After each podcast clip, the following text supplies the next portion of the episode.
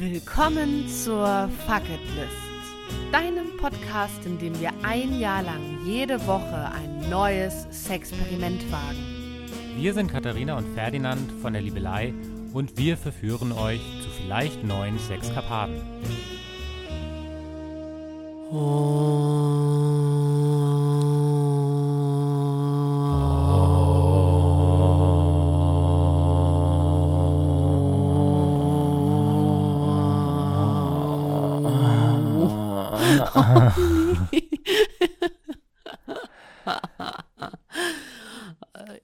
Damit herzlich willkommen zu einer neuen Folge, da wir Spiritualität mit Sexualität verbinden.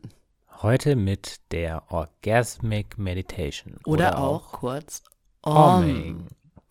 Die Praxis des Ommengs. Ja, dem Thema sind wir jetzt schon ein bisschen häufiger begegnet. aber auch gar nicht so häufig. Ich habe das Gefühl, dass Omming im Gegensatz zum Slow Sex, worüber wir sprachen, gar nicht so bekannt ist. Ich habe ja auch bei Instagram, ne, äh, bei liebelei.co frage ich, liege ich am Anfang der Woche ja immer unser Experiment und lade euch dazu ein, euren Senf dazuzugeben, eure Erfahrungen, Fragen und so weiter. Und die allermeiste Frage war, was ist das? Mhm. Also ich hatte auch das Gefühl, also wir sind da in Tamera jemand begegnet, der uns gefragt hat, ob wir das schon gemacht haben, dann in Berlin mal. Und jetzt haben wir noch eine Netflix-Doku darüber gesehen. Ja, aber wir sind auch nochmal auf die Netflix-Doku aufmerksam oder aufmerksam gemacht worden seitens des Menschen in Tamera. Also genau, Ja, ich habe das vor genau. Jahren schon mal in Berlin entdeckt, als so eine Art wöchentlichen oder Daily Course sogar. Ähm, aber jetzt zum Beispiel auch nochmal geschaut, ob das jetzt hier irgendwo stattfindet. Und die Antwort lautet nein. Ja. Und das könnte vielleicht auch, ich habe mich auch gefragt, ob das daran liegt, aufgrund dieser Doku. Einmal das, glaube ich. Äh, kurzer Spoiler. Mhm. Ähm, ich weiß nicht, wie viel wir ähm, über diese Vereinigung sprechen, aber Schon. die haben Probleme bekommen. Und ähm, genau, das andere, was auch in der Doku deutlich wurde, ist, dass das äh, vor allem in den USA war. Also es hat es wahrscheinlich einfach vor dem Shitstorm nicht nach Europa so richtig geschafft. Nicht so groß, aber wie gesagt, da, dass es jetzt halt gar nicht mehr das angeboten wird und dass es auch relativ schwierig war, irgendwie im Netz eine ordentliche Anleitung zu finden, etc. pp. Ähm, zeigt mir schon, dass es einen Rücklauf gegeben hat. So, Vielleicht sollten wir vielleicht mal sagen, was es überhaupt ist. genau. Was ist denn dieses Omming oder Orgasmic Meditation überhaupt? Ja, also ähm, wir werden jetzt eine spezielle Übung behandeln, die ähm, so genannt wird, dieses Omming. Ja, das Omming halt. Genau, wobei äh, zu dem, was wir gesehen haben, sind das, äh, ist das meistens in so einen längeren Kurs eingebettet, in dem viele Übungen stattfinden. Aber genau, wir fokussieren uns jetzt auf diese spezielle Übung. Und zwar ähm, wird da ein Finger äh, einer gebenden Person, das kann männlich oder weiblich sein, ähm, auf die Klitorisperle oder rechts drüber gelegt und dann Ferdinand glaubt irgendwie kurz drüber. Also wir haben das jetzt ja noch nicht praktiziert. Wir haben uns jetzt, wie gesagt, diese Dokumentation angeschaut, um auch nochmal so ein bisschen reinzugehen schon vorher oder ein bisschen Infos zu sammeln, einen Eindruck, damit wir auch Erwartungen schüren können. Und da wurde halt vom rechten oberen Quadranten an der aus meiner Sicht Klitorisperle gesprochen. Aber Ferdinand glaubt, es ist irgendwie ein bisschen drüber. so, ich würde sagen, so kurz daneben, aber das Naja, schauen wir uns nochmal genau Wir an. werden das, also wir machen äh, einen Kurs auch dazu und werden das natürlich nochmal genauer herausfinden und euch dann die genaue Praktik auch nochmal äh, im zweiten Teil der Podcast-Folge dann korrekt hoffentlich erläutern können. Aber genau, also es ist so, eine Person liegt auf dem Rücken, äh, schmetterlings geöffnet, nackig und der andere, die andere streichelt. 15 Minuten, also es ist so Mhm. irgendwie auch an diesen festen Zeitplan ähm, gebunden ähm, über die Klitorisperle. Das heißt, wir hören auch, es geht eigentlich nur, und das ist nämlich das große Ding von, um diese Bewegung, jetzt nennen wir auch mal den Namen, wie heißt die? Nicole Daden, Deeden. Die denn? Ähm, sie hat gesagt, die Welt lässt sich retten durch weibliche Lust und den weiblichen Orgasmus. Genau, also es geht ganz klar um die Vulva, um die Muschi. Genau. Es wurde, glaube ich, auch thematisiert, warum, was ist mit den Männern? Und die Antwort, die ich daraus gezogen hatte, war, die männliche Sexualität ist so gewaltvoll belastet oder diese Dynamik zwischen den beiden Geschlechtern, dass ähm, es aktuell besser ist, sich auf die weibliche Sexualität zu fokussieren. Ja, also ich habe, da war ich auch so ein bisschen in der Frage. Also erstens, ich finde das natürlich super, ja, sich auf weibliche Lust zu spezialisieren, sich da heranzutrauen, das so hoch zu halten. Das ist ja jetzt auch schon ein paar Jahre her, die ganze Nummer. Ähm, und äh, braucht natürlich auch nochmal so viel mehr Aufmerksamkeit und Bestätigung. Und es gibt ja auch verschiedene Stimmen und auch dazu Rechtfertigungen und Erklärungen, warum die weibliche Lust noch so viel krasser und powerfuller und stärker ist als die männliche. Gleichzeitig denke ich ja auch heute umso mehr in unserer Arbeit, dass männliche Sexualität ja auch eine Revolution benötigt. Mhm. Und ich fand so ein bisschen, ich habe mich gefragt, also jetzt genau, wir springen jetzt da schon mal so ein bisschen rein. In dieser Doku wird eben gezeigt, dass das vor allen Dingen an Frauen praktiziert wird und es wird kurz thematisiert, aber irgendwie auch nur so musche bubu, ein bisschen mhm. wuschig, dass sie das auch an Männern irgendwie getestet haben. Und genau das, dass es ja dann aber so ist, dass praktisch eine Frau einem Mann einen runterholt und das hat eine ganz andere Konnotierung und keine spirituelle, äh, mhm. keinen spirituellen Aspekt, sondern betont eben das, was schon immer so gewesen ist. Und dass da so eine Dienstleistungsnummer reinkommt ich glaube, das war einfach nur sehr oberflächlich behandelt. Was ich witzig fand oder interessant war, es gab eine Stelle, da haben sie gemeint, die haben verschiedene Workshops geboten. Ne? Also ich gebe mal kurz einen Frame dazu.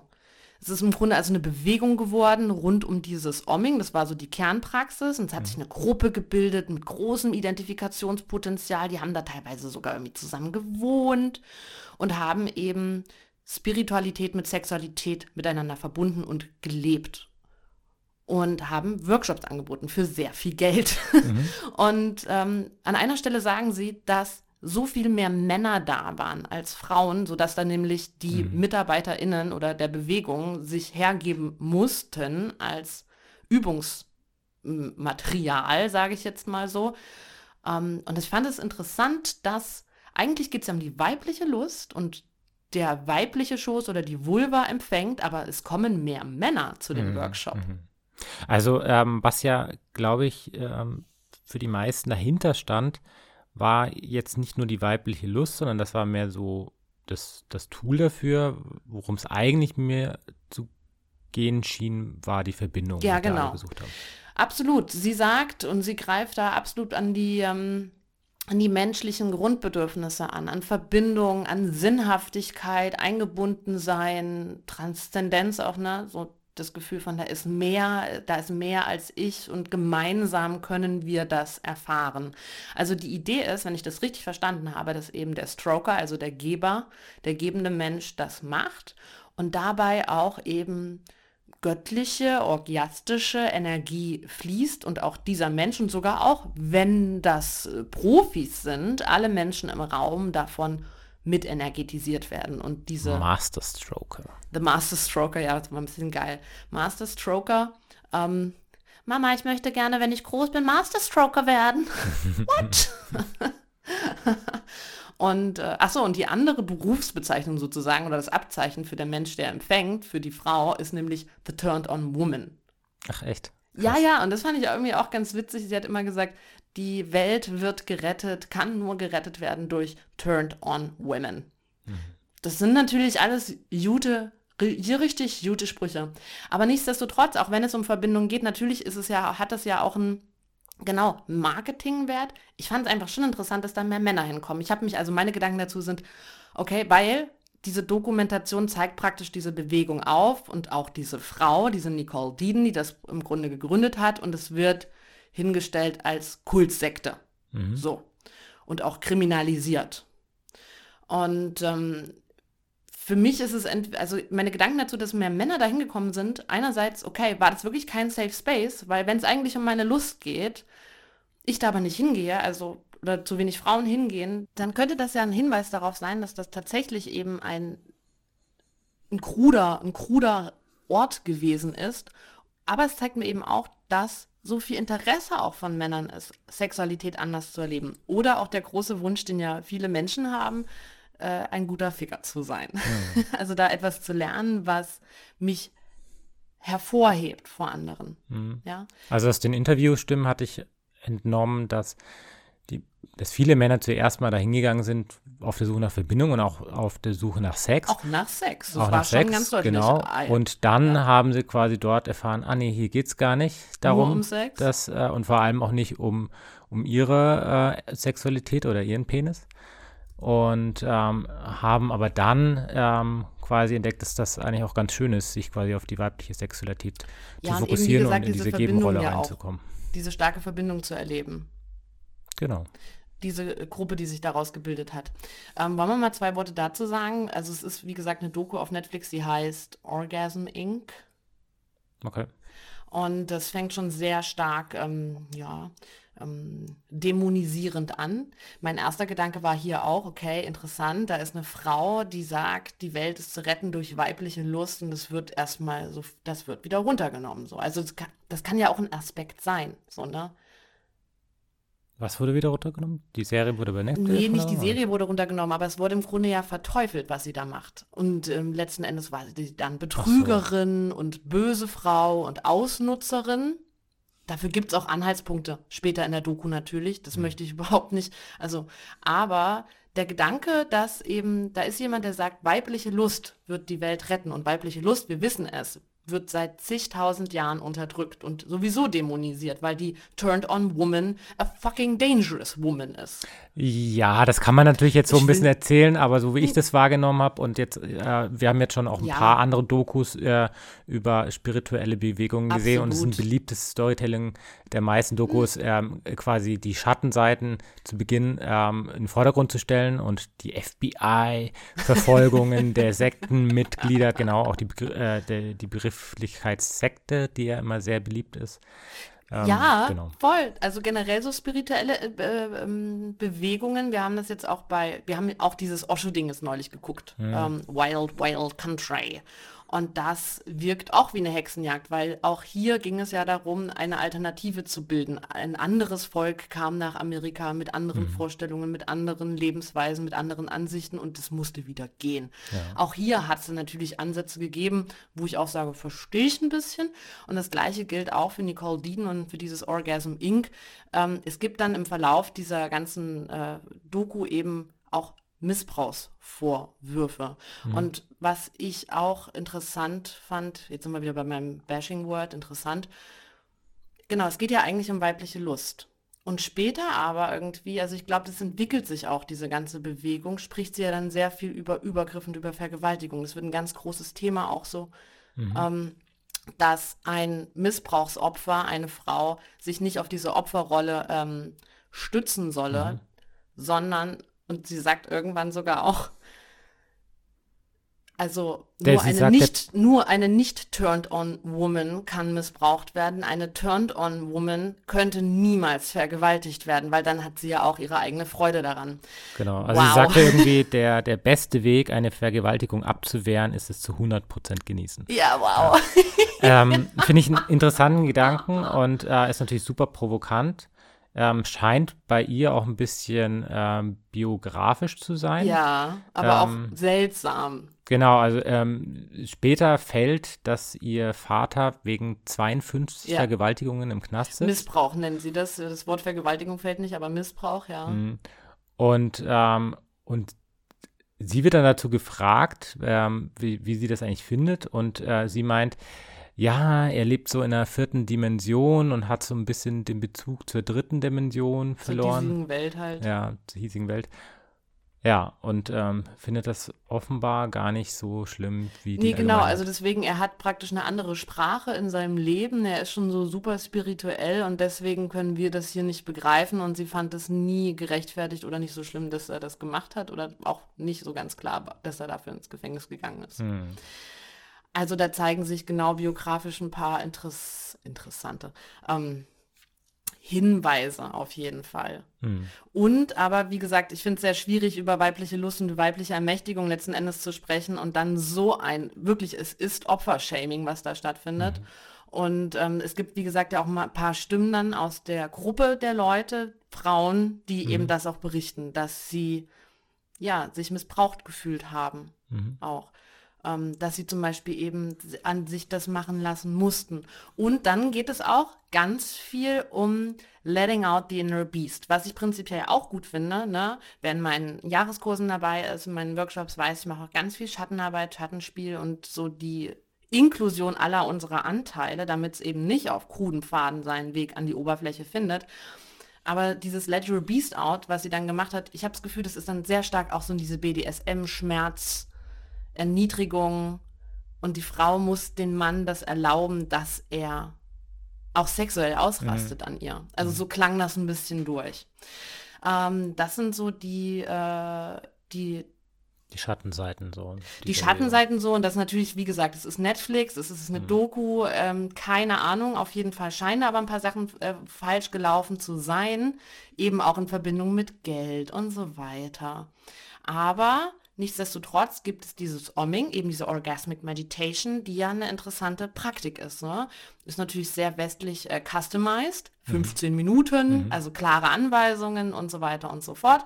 Und wir werden uns dem widmen. Sag mal, wie ist es denn? Ach so, warte mal, was ich dich auch fragen wollte, was ich nämlich auch cool fand von ihr oder von ihr, das machen auch, wir wollten das auch schon mal machen auf Instagram als große Bewegung, das, der Gedanke liegt jetzt auch nicht so fern, aber sie hat zum Beispiel so große, so viele Zettel ausgehangen mit Orgasm ist und dann musste man das selber ausfüllen. Ne? Wir mhm. haben auch schon drüber gesprochen, was ist ein Orgasmus, kann man einen Orgasmus beschreiben eigentlich mit Worten. Babyline, was ist denn ein Orgasmus für dich? Also für mich ist das schon so ein anderer Bewusstseinszustand. So eine Ekstase, die völlig anders ist als sonst. Also ich, ich überlege jetzt gerade, ich überlege gerade, ist das eigentlich eine Form von krasser Präsenz oder ist es genau das Gegenteil? Mhm. Ich würde sagen, auf der einen Seite ist es sehr präsent, aber ich bin so von meinen körperlichen Empfindungen überwältigt, dass ich das jetzt auch nicht im Sinne von einem präsenten Zustand meditativen Charakters betrachten würde. Würdest du sagen, es ist ein kleiner Tod? Von dem französischen Wort la petit mort. Ja, aber ist, hm. empfindest du es auch so? Wenn nein, du zum Beispiel ja sagst, nein. es ist auf der einen Seite ist es totale Präsenz, auf der anderen Seite ist es totale Non-Präsenz. Ja, achso, jetzt verstehe ich, was du meinst. Aber ah, ich habe trotzdem nicht das Gefühl, ich würde jetzt sterben, sondern ich habe eher so das Gefühl, das Gegenteil. Also es ist eher so vielleicht ein kurzer Moment in den Himmel. Gut, das wäre nach dem Tod. Okay.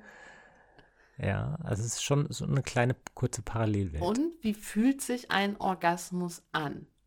Ja, krass. Ihr könnt das da draußen auch mal überlegen. Schnappt euch mal eine Freundin oder euren Partner, eure Partnerin und lasst euch mal, versucht mal wirklich zu beschreiben, wie fühlt sich ein Orgasmus an. Wir haben ja dieses äh, Daily Orgasms, was wir immer wieder ein bisschen äh, so gedanklich da haben wir, glaube ich, auch schon drüber gesprochen. Schon drüber gesprochen im Alltag, dass wir immer so Momente haben, die, die eigentlich auch orgiastisch sein können. Und ich empfinde aber den sexuellen Orgasmus schon noch als das krasseste. Ja, ja, und wie fühlt er sich jetzt an? Ja, einfach mega Genuss. Magnum. Ja. ähm, also für mich best, das beste Bild, das ich jemals auf der verbalen Ebene gefunden habe, ist wirklich Wellen. Mhm. Es sind wie glühend heiße und helle Wellen. Die sind erst so klein und dann, und dann ist es so, wie als wenn ein Badebassin komplett voll ist und es glüht und dann schüttet sich das aus. Und deswegen, wir haben auch schon mal drüber gesprochen, dass ich voll finde, dass ein Orgasmus eben ja auch so einen Erlösungsmoment hat. Da baut sich, mhm. deswegen, es ist so wie, da baut sich was total an und dann wuff, badet sich das so aus. Irgendwie so. Mhm. Aber ja, nochmal, voll die Einladung an euch da draußen. Was ist für euch ein Orgasmus und wie fühlt er sich an? Kann man das beschreiben?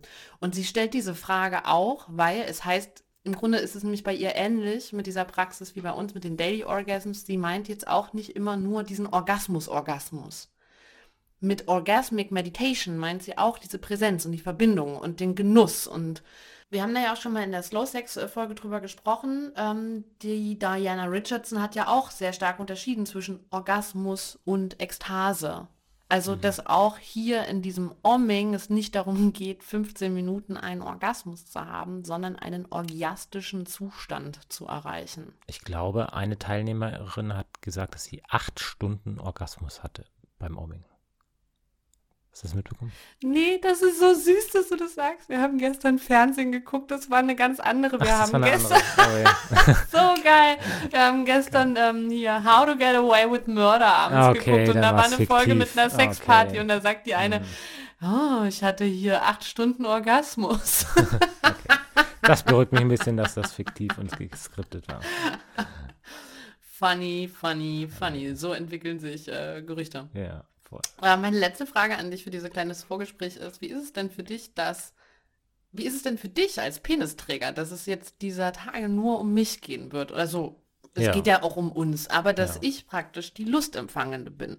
Ich finde das eigentlich ganz schön, dass es äh, auch mal so ganz klare Rollen gibt, in die wir eintauchen. Ähm, ich denke da an dieses Wheel of Consent von Betty Martin, dass ich eine ganz klare Rolle einnehmen kann, dass ich äh, nur diene, nur nehme, nur annehme oder erlaube. Und in dem Fall bin ich in einer ganz klaren dienenden Rolle für dich. Mhm. Und äh, ich finde solche Sachen eigentlich auch immer wieder ganz schön. Vielleicht ist das ja auch so ein bisschen entspannend, ne? Es ist auch so kein Leistungsdruck, es gibt nichts, was getan werden muss. Ich habe jetzt, ja, es kann schon sein, weil ähm, ich möchte dir jetzt Lust bereiten oder zumindest schöne Empfindungen. Ja. Und wenn ich das nicht gut mache und äh, deine Klitusperle ist ja da auch gefährlich, dass ich dir wehtun kann. Also in- Gefährlich. Gefährlich. Da ist es wieder. Ja, empfindlich und ja, da muss ich ja schon sehr präsent sein und Ich würde sagen, gut meine bewegen. Klitoris ist empfindsam. Mhm. Empfindsam, okay. Genau, da ist schon ein bisschen Leistungsdruck, ähm, aber es ist natürlich auf deinen Körper mehr fokussiert. Ich würde trotzdem so im Nach, also jetzt schon so inmitten dieses spirituellen Sexmonats auch so ein bisschen schon mal so zwischenziehen, dass es irgendwie schon leistungsentfernter trotzdem ist, dass es so viel um den Weg geht, ne? Und nicht um dieses Ziel. Dass es eben verschiedene Praktiken gibt, um sich hineinzuentspannen in diese Verbindung, dass das so im Vordergrund steht.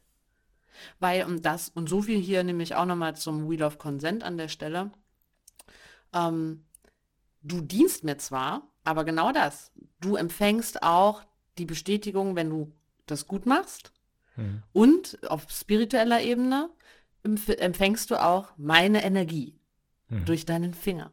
Mhm. Von meiner empfindsamen und gar nicht gefährlichen, aber vielmehr glorreichen Klitoris. Wow. Okay, mein Spatz, wollen wir dann in die Praxis des Ommings mal eintauchen? Gut, Ja? legen wir los. Okay, okay, ihr Lieben, wir sehen uns auf der anderen Seite. Bis dann. Bis dann.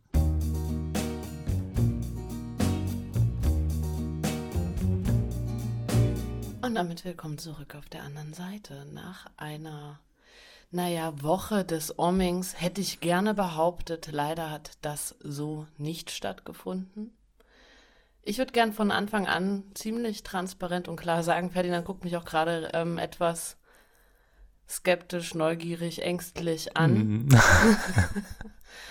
Also wir haben auf beiden Seiten jeweils einmal geommt. Hier praktisch auch schon der kleine ähm, Spoiler. Spoiler. oder ja, Verrater, dass wir auch Mail geommt haben. Aber es ist nur bei dem jeweilig einmal geblieben, Mhm.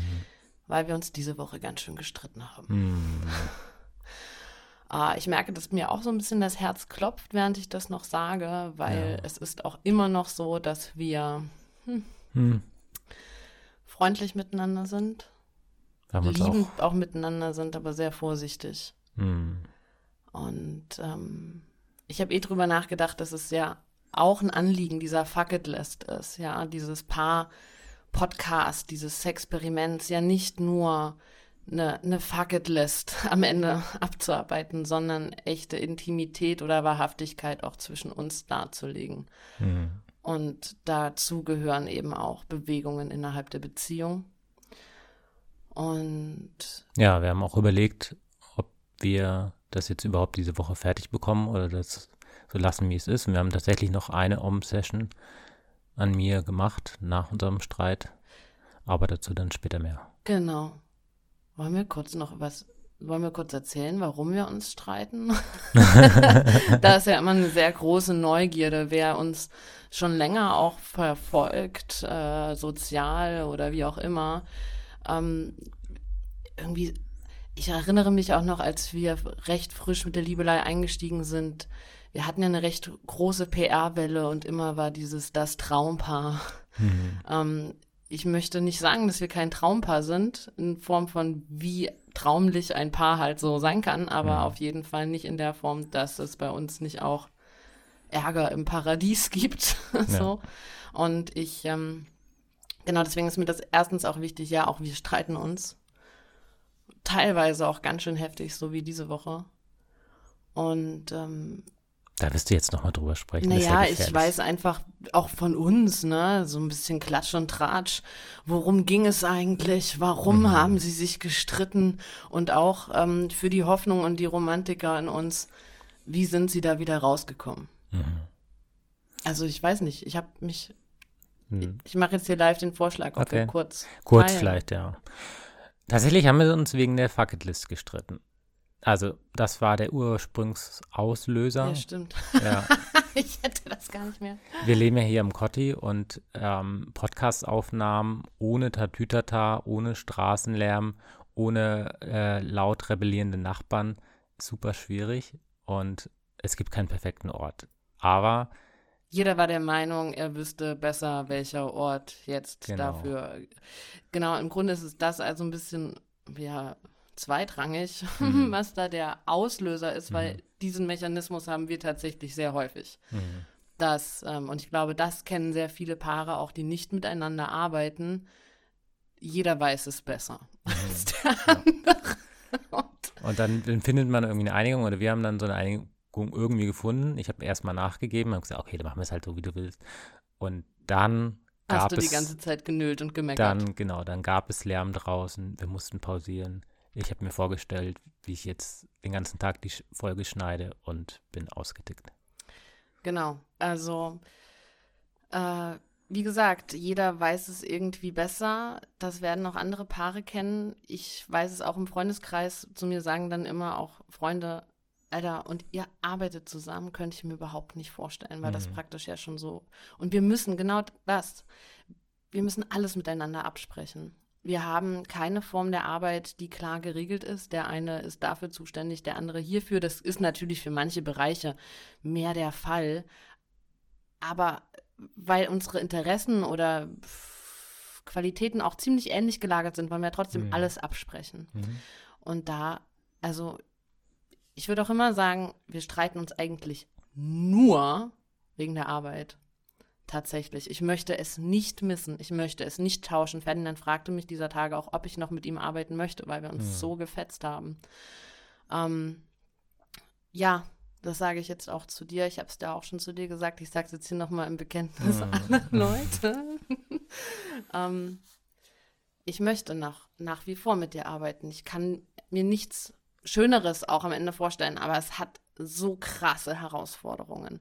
Und ihr draußen könnt euch vielleicht auch vorstellen, wie hart das, und ich weiß nicht, manchmal stelle ich mir auch vor, wir sind auch ganz schöne Jammerärsche, wir streiten uns und sagen, dann haben wir natürlich irgendwie so diese Möglichkeit oder das Privileg zu sagen, wir müssen das jetzt nicht machen. Auf der anderen Seite müssen wir es machen. Also dieses ja. auch, und wenn du so eine, aber wenn du angestellt bist, dann gehst du halt dahin und hast eine andere Rolle. Aber wir, wir sitzen hier die ganze Zeit in diesen vier Wänden mit der Arbeit zusammen, in dieser Beziehungskonstruktion zusammen und man kann halt auch irgendwie nicht einfach so wieder rausschlüpfen. Weswegen, wer hier richtig live dabei ist, auch gemerkt hat zum Beispiel, ich war die letzten Tage auf Instagram überhaupt nicht aktiv, weil ich hier eigentlich nur so vor mich hingemuppelt habe und die Arbeit, die so gerade irgendwie möglich ist, gemacht habe und wir hier irgendwie versucht haben, zusammen zu sein und mhm. noch diese Pflichten der Fucketlist auch zu erfüllen oder auch wieder zusammen zu sein und wieder voller, und die Liebe und vor allen Dingen das Vertrauen wieder zu finden nach mhm. so einem großen Streit. Ähm, ja, möchtest du, wie machen wir das denn? Wie finden wir denn wieder das Vertrauen?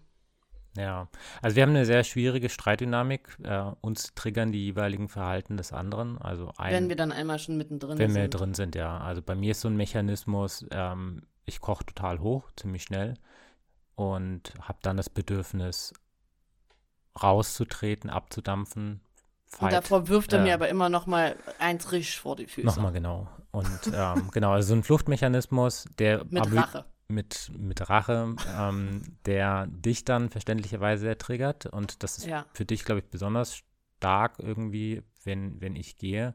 Ähm, selbst wenn ich es ein bisschen ruhiger hinkriege, aber die Dann ist Tatsache schon besser. ist schon Genau, besser. also es sind so diese Sachen des Verlassenwerdens, ne? Mhm. Der andere geht weg, es ist nicht so wichtig. Ich möchte, ich falle da voll ins Klischee, ich möchte das total ausdiskutieren. Mhm.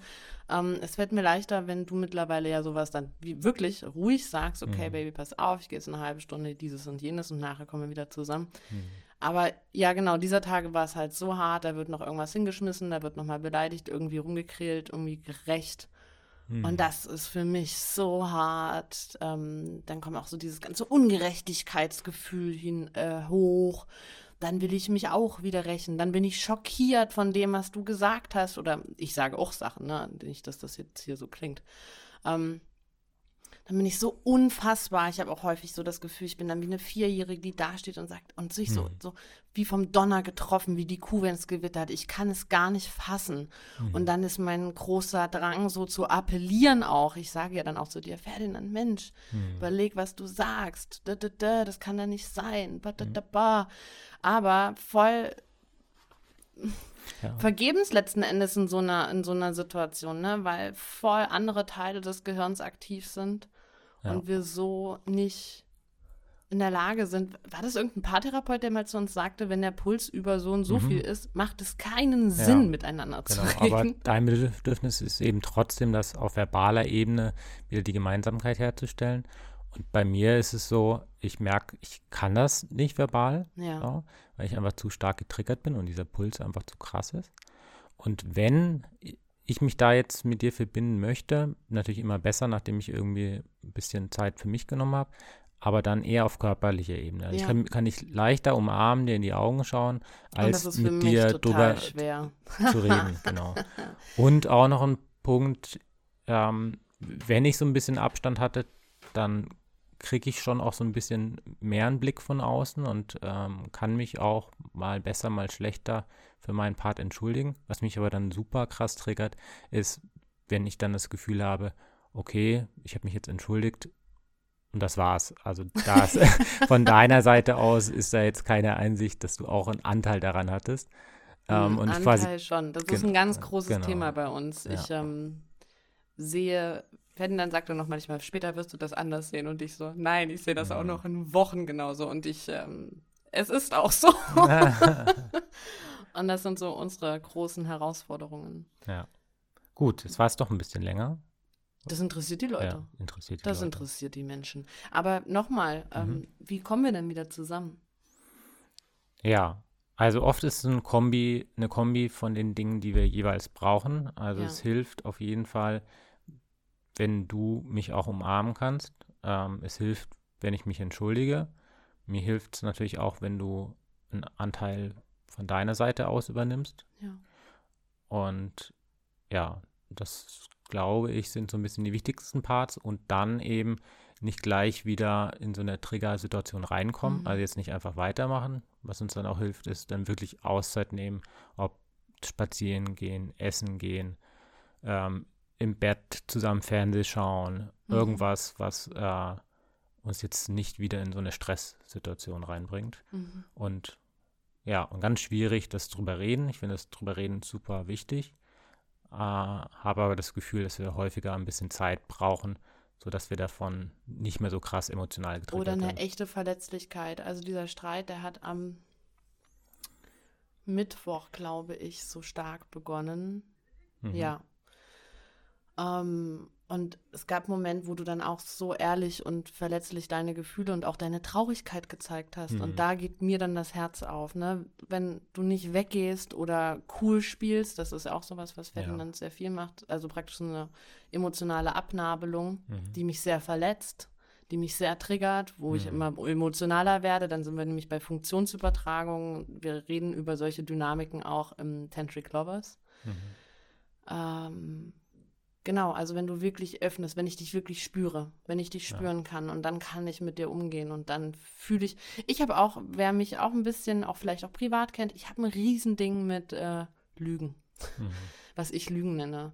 Wenn irgendwas nicht echt ist, wenn irgendwas nicht wahrhaftig ist. Das ähm, ist immer blöd, sowas über sich selber zu sagen. Eine aus meiner Ausbildung, das fand ich sehr treffend, die hat mal zu mir gesagt, ich habe sowas wie ein Bullshit-Radar und es sieht so aus, als wenn es mir richtig körperlich wehtut, wenn mhm. jemand lügt oder einfach nicht die Wahrheit sagt oder nicht greifbar mhm. ist. Und es ist tatsächlich so. Ich weiß nicht, ob ich so eine, ob das eine Erscheinungsform von Übersensibilität ist, keine Ahnung, oder ob das ein Vertrauensding von mir ist. Ich gehe da auch mit mein, in meinen therapeutischen Prozessen viel mit um und forsche da so nach. Genau. So ist das. Und ja. ich glaube auch nochmal so zum, also das mit der Arbeit, was uns natürlich auch beschäftigt ist, das ist nämlich jetzt hier auch die erste Woche, da wir wieder in Berlin sitzen mit der mhm. Fuck It List, Welcome Back to Berlin. Und es ist auch immer ein Thema, wie viel Trubel und Jatz hier alles so drumherum ist. Ja. Mhm. Und wie ulkig letzten Endes, dass der erste große Streit dann auch um die Berliner Geräusche sich dreht, die die Arbeit mhm. irgendwie erschweren.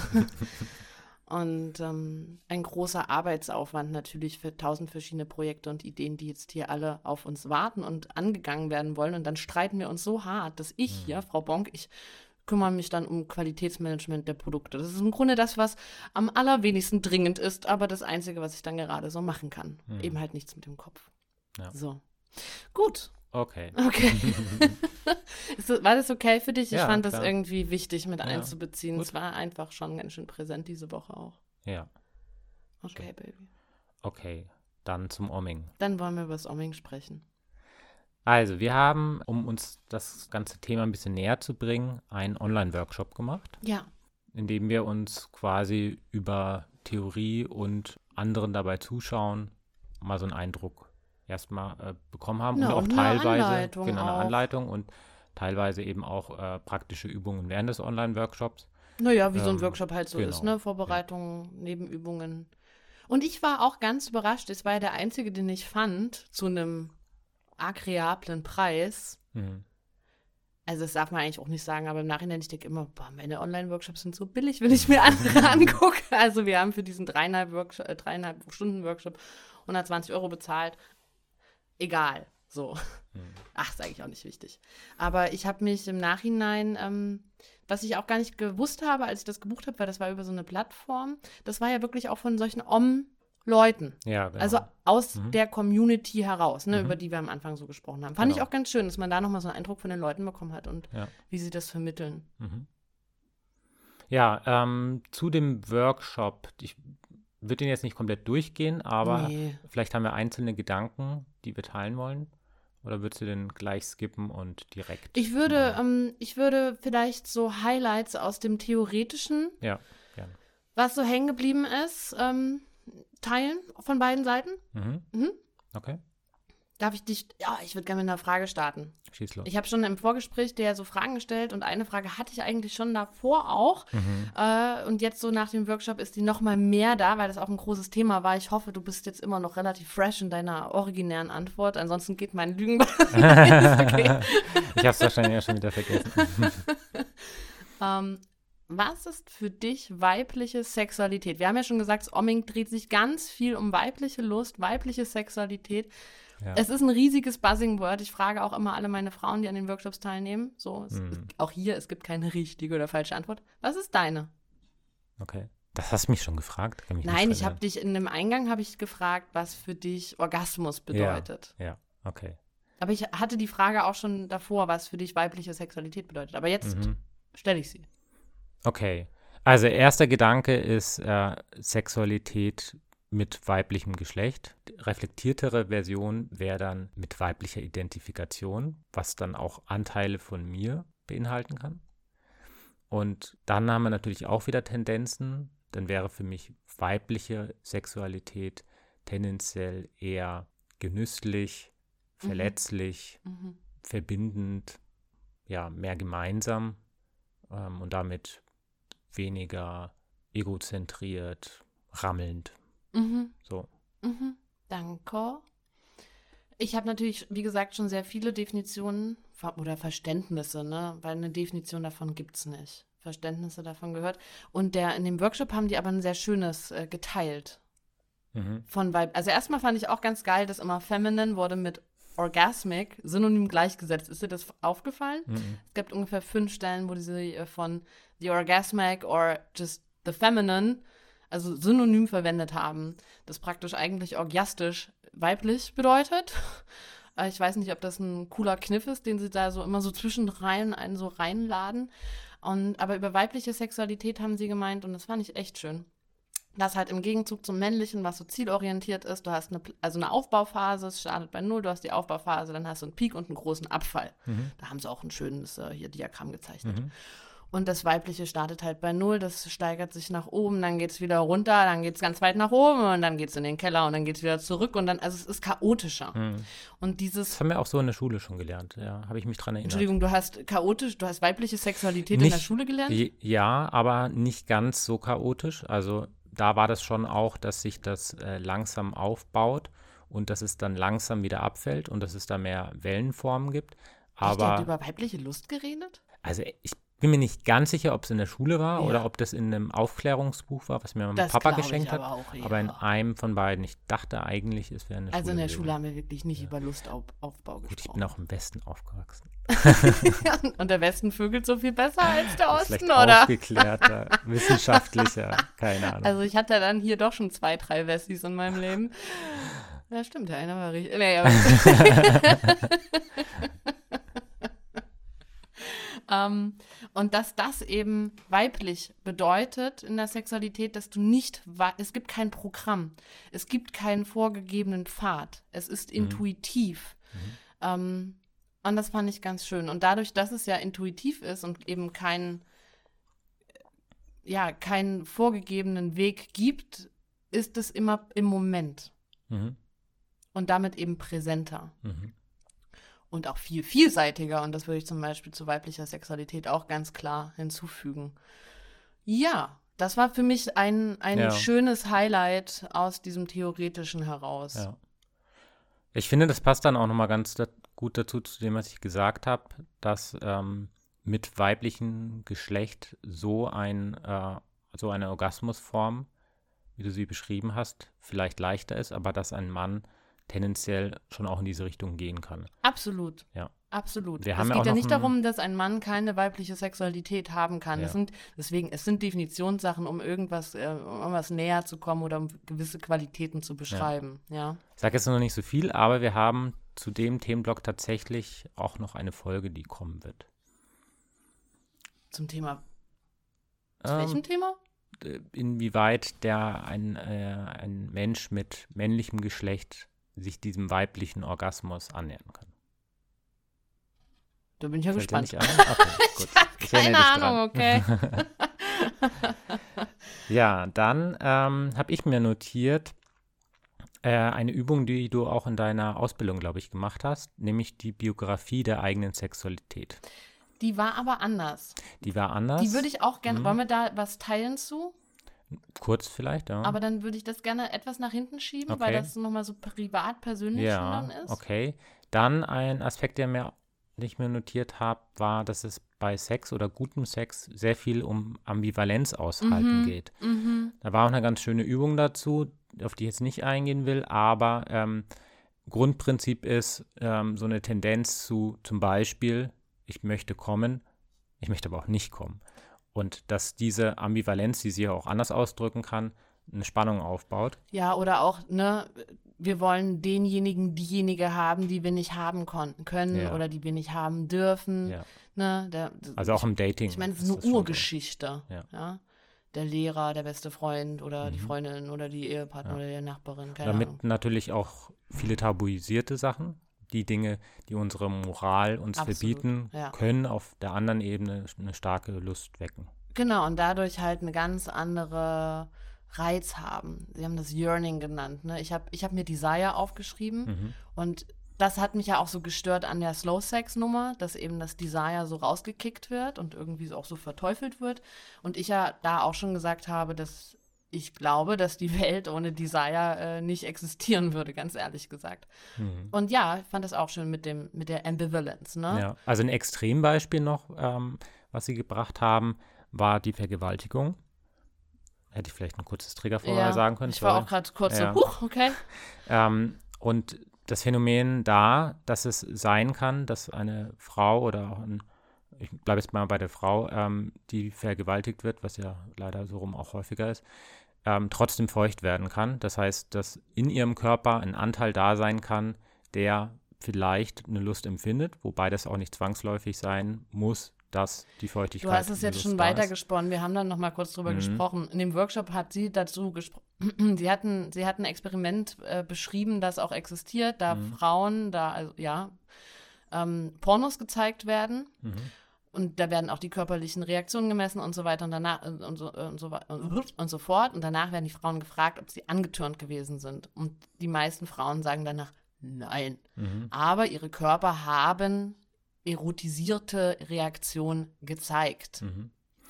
Und da war praktisch so, da, worauf sie hinaus wollten, war, dass sie, dass Frau halt in der Gesellschaft so ähm, sozialisiert worden ist, dass sie sich nicht erlaubt, Lust zu haben. Da ging es auch so um Lustlosigkeit oder die Verbiedertheit der Weiblichkeit, mhm. ähm, weil Frau halt nicht lüsternd ja, sein darf. Und dann hatten wir so drüber gesprochen, dass diese Reaktion des Körpers gegen, im Gegenzug zum Kopf aber auch anders gesehen werden kann und dass es ein bisschen gefährlich ist, sowas ja, so platt absolut. dastehen zu lassen, weil zum Beispiel, und da kommt jetzt das Beispiel mit der Vergewaltigung des Feuchtwerdens, mhm. auch stattfinden kann. Ja, genau. Und dabei wurde mir nochmal bewusst, dass man da eben ganz deutlich auch beide Ebenen ähm, zwar wahrnimmt, aber dass ich jetzt nicht daraus schlussfolgern kann, okay, die ist feucht, äh, sagt aber nein, sie sagt, sie ist ja trotzdem feucht, let's go. Absolut. So, sondern zu sagen, okay, wenn es auf einer Ebene ein Nein gibt, ob das jetzt der Körper ist oder ob das verbal ist oder wie auch immer, dann ist es ein Nein. Ja. Und das bedeutet natürlich, dass man sehr viel auf Sicherheit geht und dass das ein Lustkiller ist. So. Aber im Sein Endeffekt würde ich sagen. Ne? Ein sicherer Rahmen, Grenzüberschreitung immer, inner, immer innerhalb des sicheren Rahmens. Genau. Und das haben die auch kurz, ich komme gleich nochmal dahin zurück, aber das war auch nochmal ein schöner äh, Zitat aus dem Kurs, den ich gut fand. We're longing to be out of control. Mhm. Wir sehen uns nach Situationen, die außerhalb unserer Kontrolle liegen. Und das liegt dem Erotischen oder dem Sexuellen eben auch sehr nah. Aber eben auch, und das haben auch die nochmal gesagt, in einem sicheren und konsensuellen Rahmen. Und ähm, Ferdinand hat natürlich ganz dolle und das möchte ich hier auch nochmal ganz laut sagen. Gibt es ein Nein auf irgendeiner Ebene, ist es ein Nein. Mhm. Und ein doppeltes Nein, stell dir vor, sie mhm. sagt Nein und untenrum ist auch praktisch physisch Nein oder mhm. wie auch immer im Körper. In der Mathe, ich, ich war ja mal auf einer Mathe-Schule, ich gleich schon wieder so, Nein, plus Nein ergibt ja. Also Minus, Minus ja. Nicht beim Sex. das wäre, wär, wenn dann auch mal, aber ja. ähm. Und aber wie im, in der Mathematik ist ein Plus und ein Minus hier auch ein Minus. Nein. okay. Sehr mathematisch. So gehen meine Gedanken, sorry. Okay. Hast du noch was oder sollen wir zu der? Ähm, ja, ich habe noch so ein Leckerli. Genau, das mit dem Out of Being Out of Control fand ich nice. Ähm, ein Leckerli, wo ich echt so ein bisschen aufgehorcht habe. Er hat so über physische Reaktionen gesprochen, die während des Sex stattfinden. Ich weiß gar nicht mehr warum und hat dann gemeint, dass wir kurz vorm Orgasmus, Frauen, ähm, dunklere Augen bekommen. Oder ich weiß mhm. gar nicht, ob Frauen oder Menschen, dass die, dass die Augen sich dunkel, dunkel schattieren würden, kurz bevor ja. wir kommen. Und dass deswegen Frauen sich die Augen schwarz malen mit mhm. einem Kajal, damit, mhm. die praktisch wie kurz vorm Orgasmus aussehen ja. im Alltag im Büro und ständig praktisch irgendwie ihre Orgiastischkeit äh, demonstrieren möchten, um zu locken und zu balzen. Ne? Zu Ende gedacht, er hat es gar nicht so ausgeführt.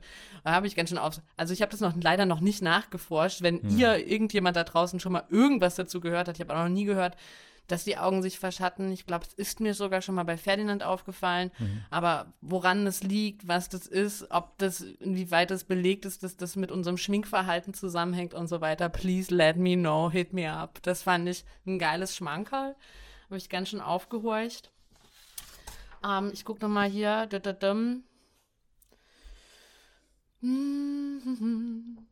Ja, mit wir hatten viel so mit Grenzüberschreitung das Thema auch, weil das Ziel ja Empathie, also ne, auch von weiblicher Sexualität oder das Ziel von Omming ist ja, diese Erfahrung, diese meditative, diese spirituelle Erfahrung gemeinsam zu machen. Das ist ja auch so das große, der große Vorteil, den sie daran sehen. Ja? ja. wir sitzen nicht allein auf unserem Kissen und gehen ins, ähm, ins, äh, jetzt fällt mir das Wort nicht ein, Nirvana, ich habe ein anderes gesucht, egal.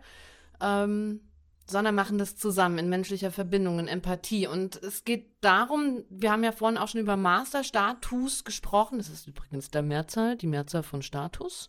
Ähm, und das Qualitätsmerkmal des Masters, der Masterine sei, dass der Stroker, also der, der streichelt, spürt, was der andere spürt. Ja. So dieses I can feel what you can feel. Und auch hier so. Oder zumindest ähm, eine eigene körperliche Empfindung irgendwann ausmacht. Das muss nicht die gleiche sein. Doch, die sagen ganz häufig ging das darum, I can feel what you can feel, what you feel. I, ich bin in dir, ich weiß, was es ist. Und da steckt eine Schönheit drin. Wir haben auch noch mal länger drüber gesprochen. Ich, boah, es ist, es ist so eine schwierige Thematik. Auf jeden Fall macht sie Tür und Tor hier auch auf für körperlichen Übergriff und für Grenzüberschreitungen, die nicht konsensuell sind. Ja, also das sollte nicht in der Arroganz münden. Auf der anderen Seite haben wir auch schon bemerkt, wenn wir uns gegenseitig massieren, was wir sehr viel machen, dass eine sehr starke Präsenz und so ein Aufgehen in der Massage des anderen schon darin erfahrungsmäßig zumindest münden kann, dass man ein gutes Gefühl dafür bekommt und auch mehr gute Griffe irgendwann macht oder dem anderen weniger weh zu tun. Absolut. Und ich glaube auch, dass man sich voll eintun kann auf jemanden. Also, dass, das, dass das irgendwo auch stimmt. Aber ich würde damit nicht hausieren gehen. Ich würde es mir nicht auf eine Tasse schreiben und ich würde nicht äh, das als mein Leitfaden haben und dir auch noch überstülpen. Viele, und deswegen ist, ich glaube, das ist auch ein Punkt, warum diese Bewegung so kritisiert worden ist. Das findet halt in vielen kultigen Bewegungen statt oder auch in vielen spirituellen Bewegungen. Was ja mich auch aus vielen Gruppenbewegungen da rausgetrieben hat, ist so dieses, ich weiß besser, was du fühlst. Hm. Ich glaube auch, das funktioniert mitunter deshalb so gut, weil ähm, sich Weil dann die Menschen manchmal gerne ein bisschen lämmer sind. Ja, genau. Also das ist dieses sich dann wirklich fallen lassen, Kontrolle abgeben. Und wenn die Person gut führt, dann kann das Ja. natürlich sehr schön sein. Ja. Und wenn sie ein großes Heilversprechen hat. Ah, ah das habe ich gar nicht mehr nochmal aufgeschrieben, aber das hatte ich schon zu dir gesagt. Das hat mich gewundert in dieser ganzen Omming-Bewegung. Wir haben diesen Film geschaut, das heißt, dieses ganze Tromborium drumherum. Jetzt haben wir diesen Workshop, die Praktik auch gemacht und so weiter. Aber was dafür, dass es ja ein Kult eigentlich sein soll ja. und so eine Heilbewegung, eine gefährliche Nummer. Mir hat voll das Heilversprechen gefehlt.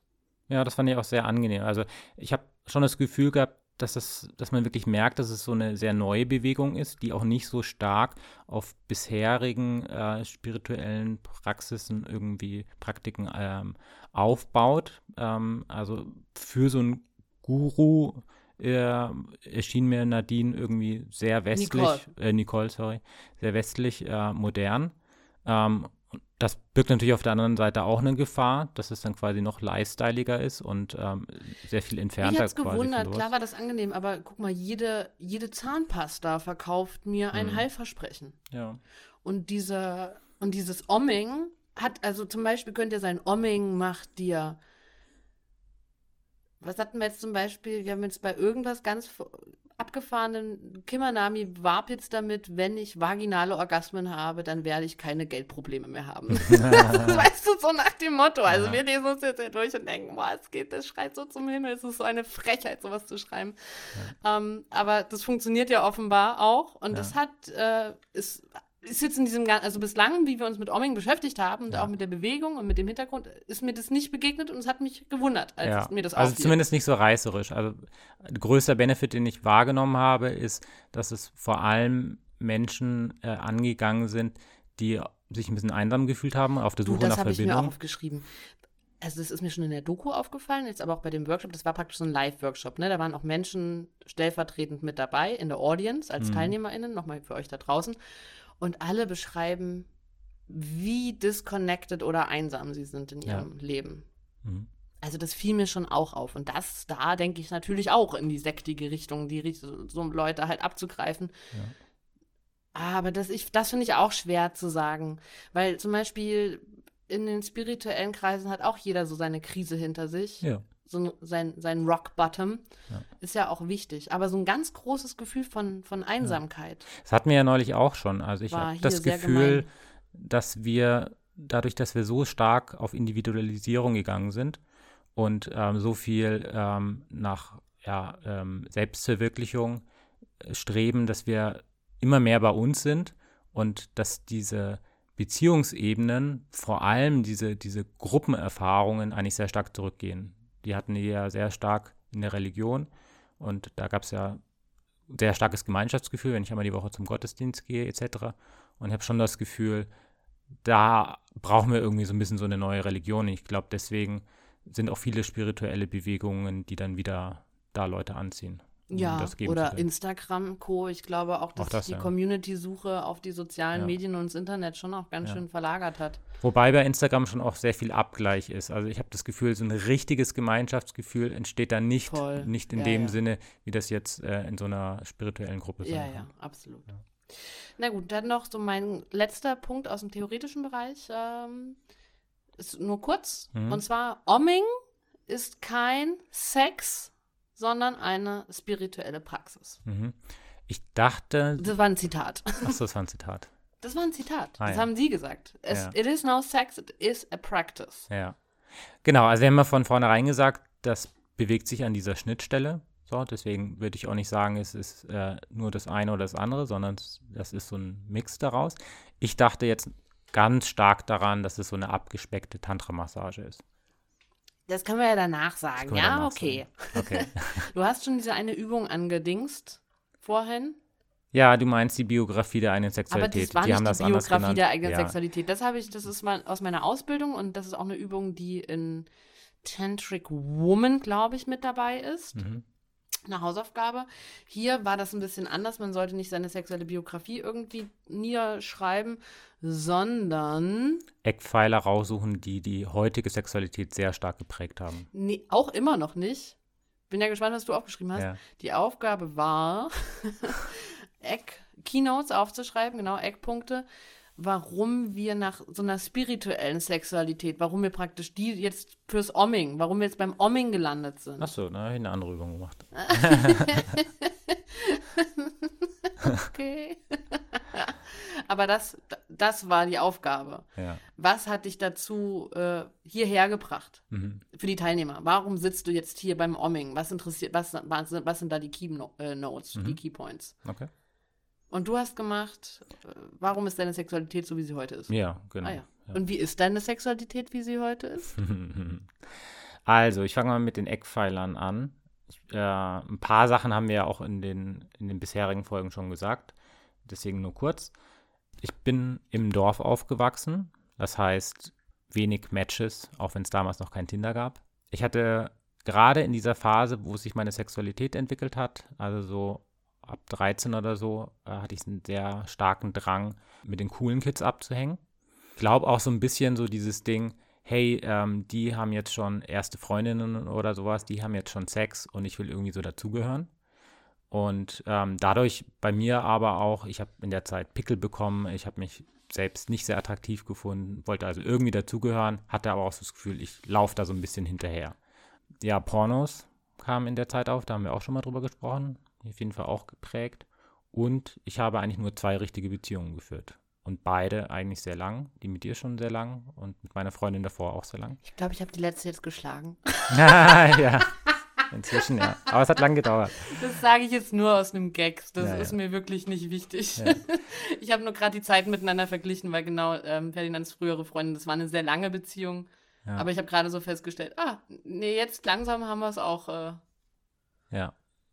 Jetzt haben wir es noch länger. okay, ich wollte dich nicht unterbrechen, sorry. Ja, also ich würde schon sagen, dass ich mich dadurch, glaube ich, sehr lange im Außen orientiert habe, was meine Sexualität betrifft. Also so wirklich Fucketlist-mäßig, ähm, ich muss das machen und Mhm. das machen und mit der noch schlafen und Ich hatte ja auch unseren ersten Sex mal beschrieben. ja, genau. Also das zeigt das eigentlich ganz gut.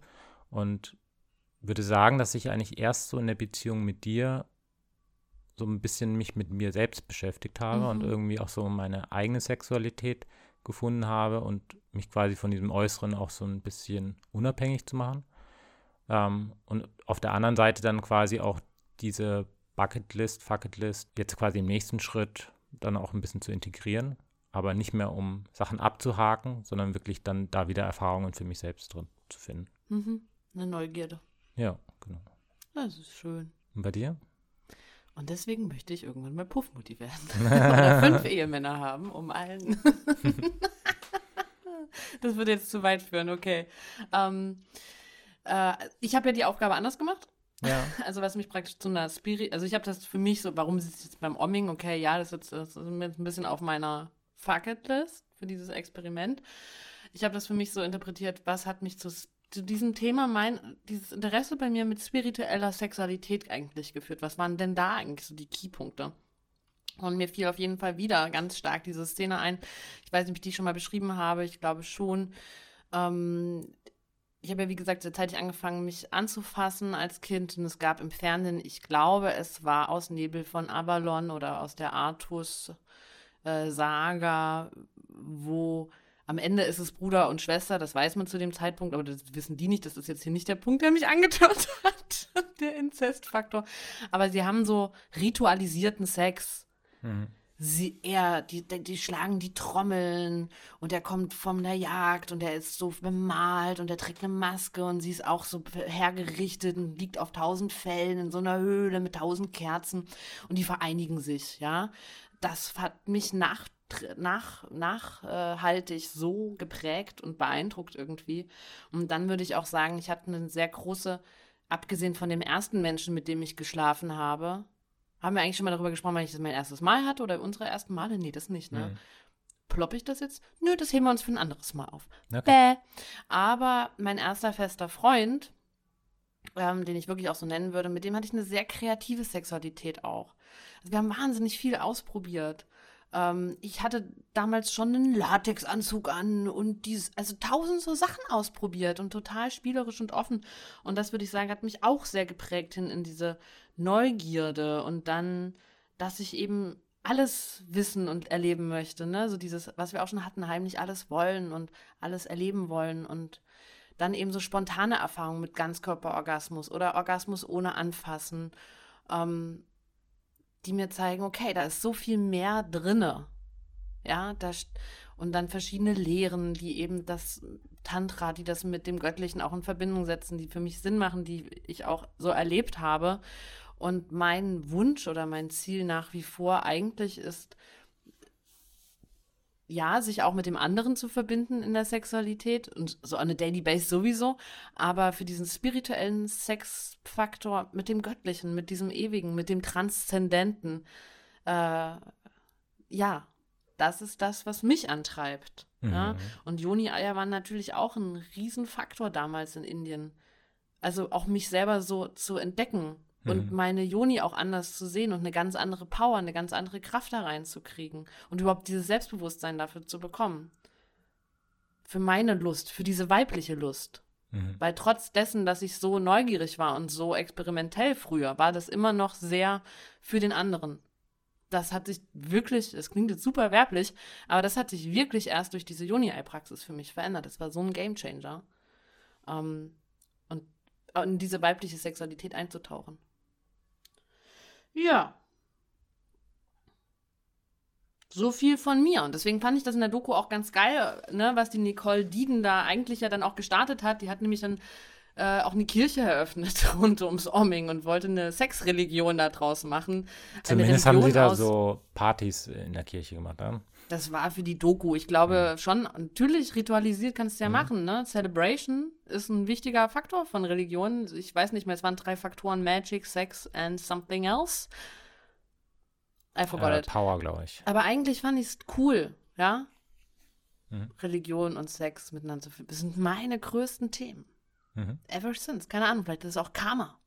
vielleicht ist es auch just fucking Karma. Okay, wollen wir mal über unsere Omming-Praxis sprechen? Ja, sehr gerne. Ah, darf ich davor noch was sagen? Ja, Weil bevor wir jetzt erzählen, erstmal vielleicht auch wie der Ablauf so ist, ne, für ja. alle da draußen, die ja dann auch Bock haben, das auszuprobieren. Ähm, mir ist erst kurz bevor wir angefangen haben, das zu machen, sind mir die ganzen Sachen klar geworden, die ich eigentlich befürchte an der ganzen Nummer oder meine Vorbehalte sind. So, im, im, im, an, im Auge des Ange, äh, im Angesicht des Momentes ward mir das alles klar. Äh, Nummer eins, warum eigentlich nur meine Klitoris? Perle. Mhm. äh, warum wird alles andere von mir ausgespart? Und ist es nicht super männlich, sich nur so auf einen so einen Punkt zu konzentrieren und meine Schenkel, also auch meine Klitoris-Schenkel äh, und Höfe und andere Lustpunkte und überhaupt meinen Körper so auszusparen, sondern wirklich nur auf meine Klitorisperle zu gehen? Hm. So, das war so ein Gedanke. Der andere Gedanke war, äh, das ist eigentlich voll mein Horror. Jemand, der ohne Vorspiel, ohne irgendwas, direkt mit seinem Finger auf meine Klitorisperle geht und mein nächster Horror, hoch und runter mit dem Finger sich bewegt. Ich habe eine tierischste, also ich habe absolute Präferenz auf die Horizontalbewegung an der Klitoris. Kann ich ja auch mal so reinwerfen. Ähm, und aus meiner Erfahrung haben das viele Vulva-Menschen auch. Mhm. Ähm, und ja, immer noch so ein bisschen mit Haut drüber. Also genau, ich habe dann so gemerkt, boah, ich hab, krieg eigentlich so ein bisschen Schiss vor der Nummer. Ähm, wenn du so mit dem Finger direkt drauf gehst und hoch und runter halt Ja. drauf verstehe rumrubbelst. Das waren so meine Vorgedanken. Mhm. Okay, dann beschreibe ich mal das Setting. Ja.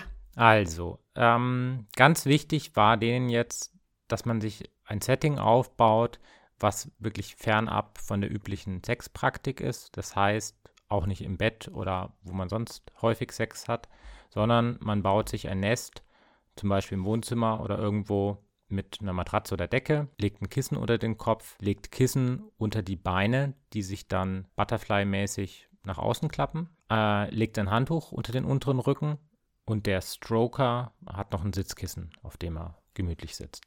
Dann soll man Gleitgel und ein kleines Handtuch bereitlegen und wenn man soweit ist, der Stroker setzt sich dann auf sein Sitzkissen und wir haben das jetzt so gemacht, dass er sich quasi neben den Bauch setzt, das eine Bein über den Körper der Strokee legt und quasi Blickrichtung Vulva hat. Mhm. Das heißt, man schaut sich auch gar nicht an, da waren wir auch erstmal so irritiert, was, ja, schauen die sich eigentlich Demo. nicht an. Genau, das sind auch nochmal so meine Vorgedanken. Ja.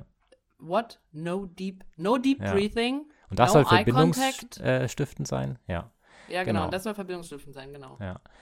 Genau, und dann ähm, erstmal fragen, darf ich dich berühren? Ach ja, vor dem Ganzen auch, ähm, dass man wirklich den Partner, die Partnerin fragt, willst du so eine Session jetzt mit mir machen? Mhm. Und hier dann auch wieder, bevor ich die Person berühre. Und dann, wenn ich das Ja bekomme, ähm, die Oberschenkel erst noch so ein bisschen nach außen drücken, also so ein bisschen erden, dass so eine Entspannung Massieren, eintritt. Sicherheit geben, Verbindung schaffen, Präsenz. Genau. Ne?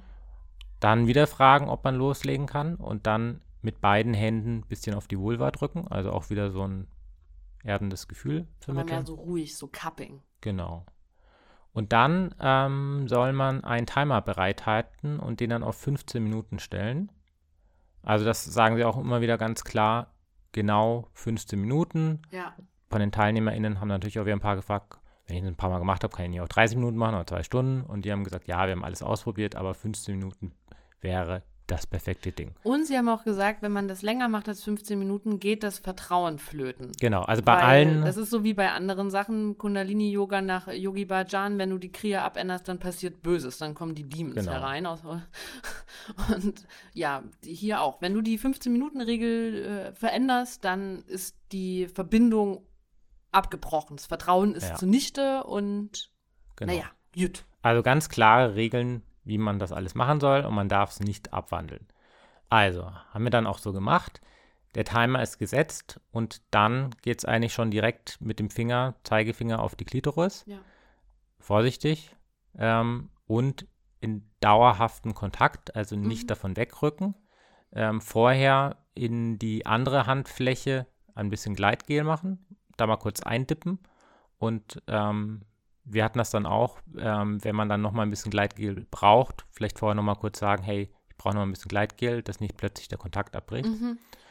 Oder drauf tropfen lassen, wenn man was Öliges hat, geht vielleicht auch. Auf die Und- Klitorisperle direkt drauf tropfen na, also lassen? auf den Finger, so, so. dass man den Kontakt aufrecht Weil, nein, nicht auf die Klitoris Ja, direkt drauf genau. tropfen lassen. Gut.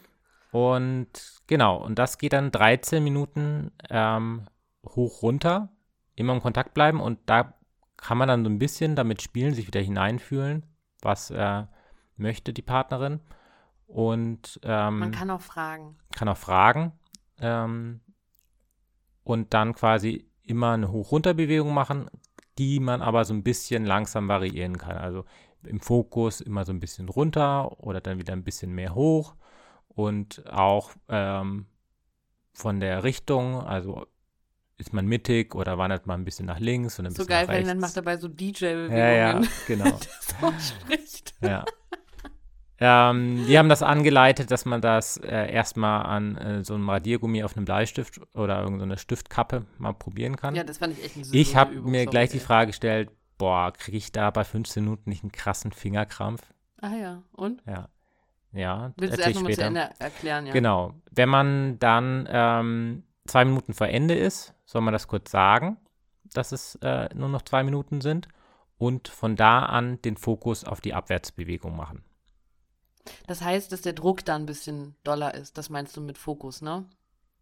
Genau. Weil der Kontakt ist immer. der Kontakt ist immer es ist da. nicht so, dass es nur nach unten Genau. dann ist. Es ist der Aber- Kontakt ist auch schon noch auf oben, Genau. aber dass der Druck ein bisschen leicht doller ist auf Ja. der Abwärtsbewegung. Wir haben das so beschrieben, das habe ich dann auch gemerkt, ähm, dass man den Fokus einfach auf eine Bewegung hat. Die, die macht man dann in der Regel ein bisschen schneller und mit mehr Druck und das andere ist dann eher so eine Rückflussbewegung. Ja.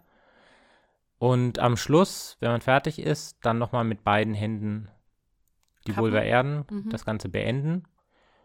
Dann setzen sich beide auf und es gibt ein kurzes Framing, nennen die das, also so ein Teilen, Mhm. Sharing, wo jeder aber nur einen Moment kurz beschreiben soll, in dem er etwas gefühlt hat. Ja. Also auch sehr stark mit Fokus auf eine körperliche Empfindung. Das habe ich nicht ganz so In verstanden. den Beispielen waren das auf jeden Fall Das immer stimmt, ja. körperliche Mhm. Empfindungen, was ist, ja in der Szene ja auch mal sehr beliebt ist, dass man nicht so sehr auf eine Interpretierung, Interpretation Mhm, ja, geht, sondern Ja, sehr stark bei der Empfindung bleibt. ja. Dann, auch wichtig, gemeinsam das Nest abbauen und dann ist erst die Session beendet. Gemeinsam, das haben wir Hm, gar das nicht haben wir gemacht. gar nicht gemacht, ja, das habe ich gemacht. Dachte ich mir auch, dass das vielleicht auch ganz schön ist. Also auch wirklich das gemeinsam aufzubauen, das gemeinsam zu beenden, sodass quasi von Anfang bis Ende so eine gemeinsame Präsenz für den Raum da ist, der geschaffen wird und auch wieder Stimmt, und das wird. geht ja auch mit dem zusammen, mit dieser Frage, wollen wir gemeinsam ommen, ne, was du auch gemeint hast, womit das eingeleitet werden soll. Da haben sie auch so gesagt, nicht, dass, nicht, dass du zu deinem, nicht, dass du zum anderen sagst, soll ich mal bei dir ommen oder Mhm. möchtest du geommt werden, sondern dass schon eine Emphasis, also eine Betonung darauf ist, dass beide diese Praxis machen und nicht einer das bekommt und der andere gibt es. Aber ja, ähm, ich habe die Nester bekommen und auch wieder weggemacht bekommen. Ja. Princess Ja, also das haben wir dann einmal so rum gemacht. Willst du erzählen, was du bei dem ersten Framing gesagt hast? Also was deine Darf ich vorher noch Ja. echt? Nee, ich möchte gerne beschreiben, wie das war. Ich weiß Okay. nicht mal mehr, was ich. Nee, nee, ich glaube, ich möchte gerne mehr teilen als nur ein Frame. Okay, gut. Oder wollt ihr nur ein Frame hören? ähm, bevor ich nochmal über das, weil das, genau, es gab ja eine Demo in diesem Workshop. Genau, kein Augenkontakt, kein tiefes Atmen, überhaupt keine Verbindung. Und fand ich auch, es hat mich ein bisschen getriggert und auch belustigt, aber fand es auch schon wieder ganz schön, Alter, da fässt der Typ sie da an. Ich schwör's euch, nach fünf Sekunden stöhnt die Frau. Ja, Nach fünf Sekunden. Nach fünf Sekunden. Also, das ist schlimmer als Hollywood. hm. Schlimmer als Hollywood. Und ähm, wie gesagt, ich hatte dann relativ ein bisschen Angst davor. Ich habe das natürlich mit Ferien besprochen, deswegen ist das auch gut mit Partner. Ach, so ein anderer Gedanke, den ich auch noch hatte, den es auch überhaupt nicht besprochen worden ist in keinem der Anteile der Workshops, was mir vorgefehlt hat. Für viele Paare, ich weiß das ja aus der Zusammenarbeit mit so vielen Paaren, für viele Paare ist das ein riesiges Ding, überhaupt in so eine Position zu gehen. Hm. Dass sich einer, genau, Ferdinand hat es gesagt, eine Butterfly Position, das heißt, ne, gespreizt, so exponiert, sich vor den anderen abzulegen, das ist, da gehört so viel auch nicht nur Vertrauen, sondern auch Selbstvertrauen dazu. Das ist auch nicht in jeder Partnerschaft gegeben. Und was könnten Wege auch sein, um so ein Vertrauen auch erstmal zu schaffen? Du hast übrigens einen Punkt vergessen, fällt mir gerade ja, ein. was denn? Das, komm, das werde ich dann gleich live Okay. hier äh, Ah ja, vorspielen. gut. Ah, Zwinker, zwinker. Zudem ähm, verletzlich machen ähm, in dieser Butterfly-Situation und auch direkt auf die Klitoris, denke ich mir, dass das Ziel wahrscheinlich ist, dadurch, dass das eben so krass ist und dass das auf 15 Minuten reduziert ist, Du, dass es wirklich so ein krasses Gefühl von sehr schneller Verbindung sein kann. Nichtsdestotrotz, ich glaube, da muss man schon hinkommen. Ich mache, es gibt bei Tantric Lovers auch ein Genital-Gazing, Hm. gegenseitig, Paar und auch so mit, das ist auch dann mit dem Beschreiben und sich einfach nur so wahrzunehmen und sich so angucken zu lassen, so krass. Und das ist Mhm. aber echt ein späteren Modul, weil ich denke und glaube und finde und weiß, da gehört echt einiges davor, Mhm. ähm, um das machen zu können. Damit, um, dass es sich auch wirklich gut anfühlt und nicht so ein I fake it till I make it. Because I want to be um, especially Mhm. spiritual and far and sexually open and I want to show und bla bla bla bla bla. Ja. Mhm. Ja. Und Sondern daher wahrscheinlich auch diese starken, strengen Regeln, weil da eben das Verletzungsrisiko eigentlich schon ziemlich hoch ist, auch auf emotionaler Ebene. Ja. Naja, genau. Und ähm, für mich hat sich auf jeden Fall bestätigt, dass es für mich keine großartig verbindende Praxis ist. Ja, Also das würde ich schon mal so sagen. ja, würde ich auch unterstreichen. Es ist sehr technisch, deswegen würde ich echt auch fast sagen, also ich würde es auch nicht. Es Mhm. ist irgendwie sexuell, es ist extrem intim, aber es ist sehr klinisch. Ja, sehr klinisch. Ich habe mir die Frage gestellt, wenn ich das jetzt, wie das bei vielen von denen jetzt war, in so einem Kontext mit einer sehr fremden Person machen würde oder Ja. mit einer, mit der ich zumindest nicht intim bin. Das könnte jetzt wahrscheinlich auch eine Freundin oder ein Freund Ja. sein. Und da könnte ich mir schon vorstellen, dass jetzt von 0 auf 100 auf so eine super intime ähm, Geschichte loszugehen, dass das ein krasses Erlebnis sein kann und dass es dann sehr verbindend sein kann. Aber dadurch, dass wir so eine krasse Intimität schon haben, fand ich das jetzt auch nicht so krass, ja. Ja, genau. Ähm, vor Dingen auch so mit dem Augenkontakt und so weiter. Naja, gut. Ähm, ich hatte, wie gesagt, ein bisschen Schiss, habe ich dir auch gesagt. Und Ferdinand war ganz, ganz vorsichtig.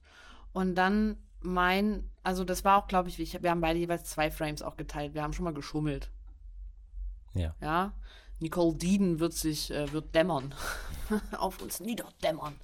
Ähm, wir haben zwei Frames geteilt. Einer davon bei mir war jetzt nämlich zu Beginn. Ich fand es eine sehr, sehr beeindruckende und sehr schöne Erfahrung. Wie gesagt, das sich so, mich so an der Klitoris so explizit anfassen zu lassen, ausschließlich, macht mir eigentlich sehr, crummelt eigentlich bei mir alles zusammen. Und als ich nach zwei Minuten aber mich da rein entspannen konnte, weil ich wusste, du bleibst in dieser Vorsichtigkeit und nichts anderes wird jetzt mehr kommen, du wirst jetzt nicht irgendwo anders hingreifen, ne? Mhm. Ähm, also so ähnlich wie beim Slow Sex oder auch wie beim Sex ohne Orgasmus, so eine Sicherheit in dieser Langsamkeit oder in dieser Entspanntheit. Ich weiß, was passiert. Ich vertraue dir auch, dass du da nicht ausbrichst. Konnte ich mich da rein entspannen und äh, auch meine Klitoris so entspannen in Mhm. dieser Berührung. Und das war eine sehr, sehr, sehr schöne Erfahrung, weil, also wirklich, das ist so verletzlich, unfassbar. Ja, die Klitorisperle so blank zu legen und ähm, da reinzugehen. Das war eine sehr, sehr schöne Erfahrung. Ähm, und bei mir ließ die Lust auch nicht lange auf sich warten. Die kam recht schnell. Ich habe dann auch schon gemerkt, dass die Wellen ganz schön hochschlagen. Und dann hatte ich ganz schnell die Frage, äh, wir haben jetzt ja schon darüber gesprochen, Orgasmus und orgiastisch oder Höhepunkt, Climax und Orgasm are not the fucking same. Ecstasy, tralala, das haben die auch im, po äh, Quatsch, im Podcast. Im, in dem Workshop ging es auch ganz wieder rum, dass es nicht um Climax geht, sondern um Orgasmic Energy.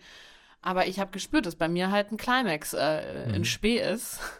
Und, oder da wäre auf jeden Fall in meinem natürlichen Wellenfluss. Weil ich habe gedacht, Alter, es hat kein Schwein mal irgendwo drüber gesprochen, was ist eigentlich, wenn ich jetzt einen Mhm. Orgasmus habe, also einen klassischen Orgasmus habe. Ja, ist der was- erlaubt, geht es dann weiter? Genau, erlaubt sicherlich, aber Mhm. genau, machen wir danach weiter. Danach ist ja die Klitoris manchmal auch ein bisschen empfindlicher nochmal oder braucht eine kleine Pause. Ähm, macht man, also keine Ahnung. Das findet man ja auch für sich selbst raus. Aber ich fand es einfach abgefahren, habe ich dabei leider kurz gedacht, das ist mit keinem Wort erwähnt worden. Ja. Wie war es denn bei dir? What? Ähm, na, bei mir war es magisch. Oh. Ja, du, ne, du warst dabei. Es war magisch, weil ich habe das, also ich habe so meine Lust auch ein bisschen gelenkt. Hoch, runter, eben durch zum Beispiel tiefe Atmung, die ja nicht angeleitet, aber deswegen, ich finde voll gut, dass wir ein bisschen Vorerfahrungen haben, weil ohne Mhm. Vorerfahrungen hätte ich das jetzt ein bisschen sch schwierig alles gefunden. Mhm. Also an so vielen Stellen, ehrlich gesagt. Ähm, ja, also ein bisschen hoch und runter. Dann ha- habe ich aber gemerkt, dass ich komme und dann habe ich es auch zu dir gesagt Mhm. boah, schöner Orgasmus, Wobei auch mir gefehlt hat manchmal Berührung noch an einer anderen Stelle Mhm. irgendwie. Aber war auf jeden Fall energetisch sehr dicht. Also ich hatte sehr starke Gefühle auch in meinen Händen, in meinen Füßen, in meinem Kopf. Also es war eine sehr dicke Energie. Mhm. Das klingt echt äh, thick energy, dense. Ähm, und dann hast du gesagt, und jetzt sind die zwei Minuten. Das heißt, dass ich wirklich, und das finde ich abgefahren, ich habe diese Uhr natürlich nicht gesehen, Mhm. dass ich wirklich am, in diesen 13, am Ende der 13 Minuten Mhm. orgasmiert bin. Und das fand ich ein bisschen magisch, muss ich sagen, ein bisschen magisch. Ja, voll. Ähm, und was Ferdinand nämlich vergessen hat davor, jetzt Ja, warte auch, mal. Was war denn ähm, nach den 13 Minuten? Ich habe dich ja dann weiter berührt an der Klitoris. Wie war denn das für dich? Das war okay, du hast, weil du weißt, dass es eigentlich, du warst auch so unsicher, ob das jetzt weitergeht Ja, oder nicht. genau. Und wir haben ja auch kurz eingecheckt. Es war ja dann ganz, ganz sanft und das war dann irgendwie auch ganz schön. Mhm. Also das hast du ja dann so zuckerzart gemacht. Mhm. Und das war auch dann ganz schön. Okay.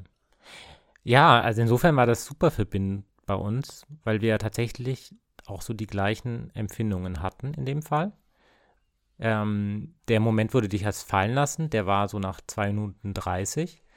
Und ich habe das richtig gesehen, wie sich bei dir alles entblättert und dann plötzlich die Feuchtigkeit äh, anfängt zu quellen. Also es war wunderschön, auch so dieser Fokus, dass ich die ganze Zeit auf deine Vulva schauen kann und quasi jede kleine Regung irgendwie mitbekomme, plus irgendwie dein Atem, dein zunehmendes Stöhnen. Ähm, ja, das war mega schön. Und ähm, ja, der Höhepunkt von dir, da hatte ich mich vorher auch überhaupt nicht drauf eingestellt, dass es irgendwie dazu kommt. Ähm, Ich auch nicht. ja, genau. Und als sich das dann so anbahnte und äh, du gekommen bist, das war auch mega schön und ich fand das auch sehr erregend. Ähm, Stimmt, das war auch was- ein Thema, das nie genau, das irgendwo wurde auch gar nicht ist. geteilt, ja.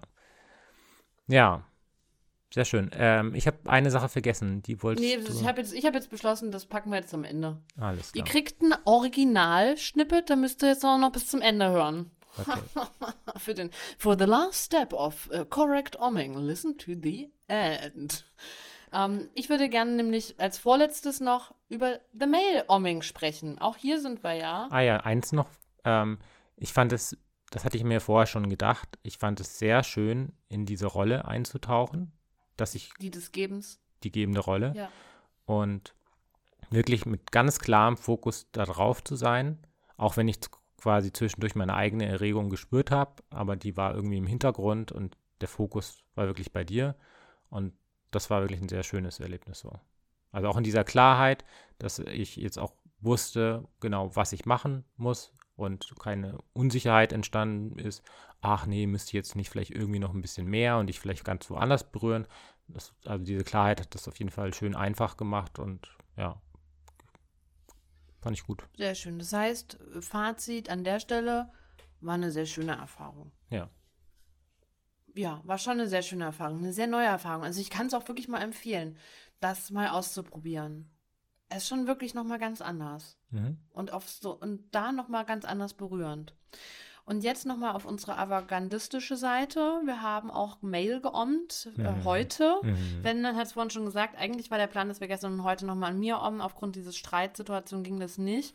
Äh, und heute haben wir es dann an ihm gemacht. Ich, wo- wollte ich auch nochmal kurz sagen, zum Beispiel in dieser ganzen Streitsituation wäre das für mich jetzt schwer gewesen, mich so Ja. zu aufzublättern. Ähm, und hab, und das, ich glaube, das ist eine ganz typische Sache, war für mich leichter, dich zu berühren, Mhm. als mich berühren zu lassen. Und ich glaube, da werden auch sehr viele, die gerade zuhören, nicken. Ja. Das ist eine sehr. Also ich nicke auch. Ähm, ich war total überrascht, dass wir das jetzt so rum gleich machen, als du das so gesagt hast, wollen wir jetzt ommen. Da habe ich gesagt, ja. Und dann hast du so gewartet, dass ich mich hinlege und ich so, was, ich jetzt? ähm, aber es fiel mir dann trotzdem überhaupt nicht schwer. Also Das das habe ich ja vorhin auch schon gesagt, auf körperlicher Ebene kann ich mich ja- sehr ja. schnell wieder öffnen. Ja. Wobei ich zugeben muss, dass in dieser Butterfly-Position zu liegen, ähm, für mich insofern ein bisschen komisch war, weil es für mich eben sehr weiblich assoziiert ist. Es sah auch, und, Und- auch für ja. mich, auch für mich, das sah so weiblich aus. ich hatte Völlig jetzt- abgefahren, das wusste ich vorher Ja, auch noch nicht. Also ich hatte jetzt keine Scham dir gegenüber, aber so ein Gefühl von, weiß nicht, du hast, du hast mal ein Foto von mir gemacht, wo ich auch in so einer klassisch weiblich assoziierten Position, äh, Pose. Und Davon ähm, habe ich viele. ja, und das Bild magst du sehr inzwischen. Ich, ich mag das immer noch nicht so. Ähm, ja, und so ging es mir in dieser Soll ich Situation dir mal ein auch. bisschen Kajal auf die Augen machen? Ja, ich habe so das, das, ähm, das Gefühl, dass ich, ich integriere eigentlich sehr gern weibliche Elemente. ja. Ähm, habe dann aber gern zum Kontrast auch wieder so männliche Elemente. ja. Und ähm, in dieser Position, ja, Da war ich so das Gefühl, Penis dass das, dran. da war noch ein Penis dran, aber der war ja dann noch schlaff. Und ähm, Na und? genau, aber, entspannt. ja. Entspannt. genau, aber es war, Nee, ich hab, ich fand es auch ganz interessant. Ich habe auch, ich war auch, ich war auch ein bisschen gemein, würde jetzt die ein oder andere vielleicht sagen. Ich habe auch sowas gesagt, wie das sieht aus wie eine Vulva mit Penis dran Ja. vor mir ist da. Ja. Also schnappt euch mal euren Partner, wenn ihr einen habt und der einen Penis hat, äh, und legt ihn mal so im Butterfly hin. Ich weiß, sagt mal, wie das euch geht. Ich hatte auch so eine wahnsinnig weibliche Assoziation und ich Ja. hätte, ich wusste das nicht, dass das so was Also, aufmacht. wir hatten es ja schon mal, dass das eigentlich sehr ähnlich aussieht. Und zwar haben wir relativ ähm, zu Beginn von der Liebelei ein Foto mit dem Joni-Ei in meinem Schoß gemacht, Wo wo, ich Penis meinen Penis nach haben. hinten weggeklemmt habe. Und das Bild wurde natürlich sofort gesperrt und eigentlich auch ein bisschen verständlich, weil man hat nicht erkannt, dass es ein, ein Männer-Schambereich ist. Mit Haar, weil der ja eigentlich erlaubt ist. So, Genau. anderes Thema, Ja. da könnten wir jetzt auch noch mal Ja, fünf Stunden drüber reden. Ähm, genau. Meine Vorgedanken waren nämlich, das war ja auch eine Frage, was ist mit der männlichen Lust und war, wie, warum nicht? Äh, Und meine, mein Äquivalent eigentlich zum Orming an der, an der, an der Klit wäre am Frenulum. Mhm. Jene, Dachte die das auch. nicht wissen, das Frenulum ist das kleine Häutchen am Penis an der, weiß ich nicht, würde ich jetzt sagen, Unterseite oben zwischen Schaft und Eichel. Genau. Das ist so ein kleines Hautdings so und das ist eine sehr empfindliche, lustvolle Stelle. So, und ich habe mir gedacht, okay, 15 Minuten mit dem Finger da drauf, hoch und runter, langsam, mit Gel. Ja. Das ist Male Orming, why not? Ja, dachte ich auch, wobei ich natürlich vorher schon wusste, Auch Ferdinand ist dass da ich empfindlich. super empfindlich Na gut, also, ich bin da auch empfindlich Genau. an meiner Klitorisperle. Genau, aber eben auch, ich habe, bin da sehr empfindlich und habe da aber auch wenig Lustempfindung. Also ich, wahrscheinlich ist es so, dass Also die schmerzhafte Empfindung das andere quasi davon abhält. Mm, Und dann kommt es natürlich auch immer auf die Berührung drauf an, aber mit dem Finger bin ich da eben sehr empfindlich. Ah ja, also ich habe jemals drei Minuten an äh, Ferdinands Hm. Frenulum äh, up and down gestroked, aber das mochte er nicht so gerne und dann sind wir, es gab auch eine Webseite, die habe ich im Internet aufgemacht, die hat auch Male Orming vorgeschlagen, eben mit einer sehr ähnlichen Tantra-Massage, Mhm. äh, aber eben nur mit einer Bewegung konstant Mhm. praktisch so auszuziehen, vom Ja. Schaft zur Spitze mit Gleitgel. Und dann habe ich also das gemacht. Ja, das fand ich sehr schön. Also hier nochmal zur Wiederholung, ne? Hast, hast du Lust mit mir zu ommen? Ja, Nest aufbauen. Der gestrokte legt sich hin, Butterfly. Ich setze mich so halb drüber. Ach so, und dann kommt was, was wir jetzt gleich beschreiben werden. und dann kommt das Kappen. Und dann kommt das Stroken. Und dann kommt nochmal nach 13 Minuten Downstroken. Nach 15 Minuten kommt das Kappen. Dann kommt das Wiping eigentlich. Da wird nämlich nochmal irgend so ein fetzen Stoff drüber gelegt. Ah ja, das haben wir Es auch ist seltsam. Das haben wir auch ja. gemacht. Ja, das ist echt so klinisch. Das macht auch so klinische Gefühle auf. Oder ist it's just like so American. I don't know. Und dann werden zwei Frames geteilt. Und ähm, wie war für dich jetzt dieses Mail-Omming? Ja, also das andersrum hat mir sehr viel besser gefallen. ähm, ich musste mich auch erst wieder ein bisschen rein entspannen, nachdem mein Frenulum ja so, weiß ich nicht, Liebevoll gestroked wurde. fand ich dann die Berührungen sehr schön und sehr entspannt. Da war auch so ein Hauch von Lustempfindung, aber es Ja, es ja, fühlte ja. sich fühlte sich schon mehr, Eine steife Prise. ja, ja, so sehr- halb, so ein bisschen, Ja. Genau, also Prise, es, ne? genau, es, es war einfach äh, eine schöne Massage, würde ich sagen, mit so Mhm. ein bisschen Lust dabei. Aber eben auf einem sehr konstanten Niveau, also ich habe da jetzt keine großen Kurven erlebt, Mhm, sondern das war einfach durchweg angenehm, ohne jetzt einem Höhepunkt nahe zu kommen. mhm. Ich fand deine Hoden danach irgendwie erstaunlich groß. Ja? Ja. Ist nie gewachsen. Ja, irgendwie schon. Wenn du dickere Eier haben möchtest, dann probier doch mal Mail-Omming.